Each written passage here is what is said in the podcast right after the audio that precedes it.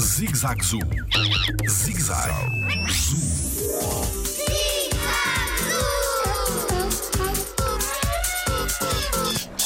O Jardim Zoológico ajuda os animais que estão na natureza. Olá, o meu nome é Tiago Carrilho e sou biólogo no Jardim Zoológico.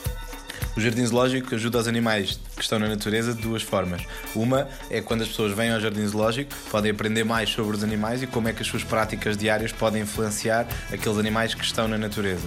Ou seja, é no fundo como se aqueles animais que estivessem no jardim fossem os embaixadores com os quais nós explicamos aquilo que as pessoas podem fazer para ajudar todos.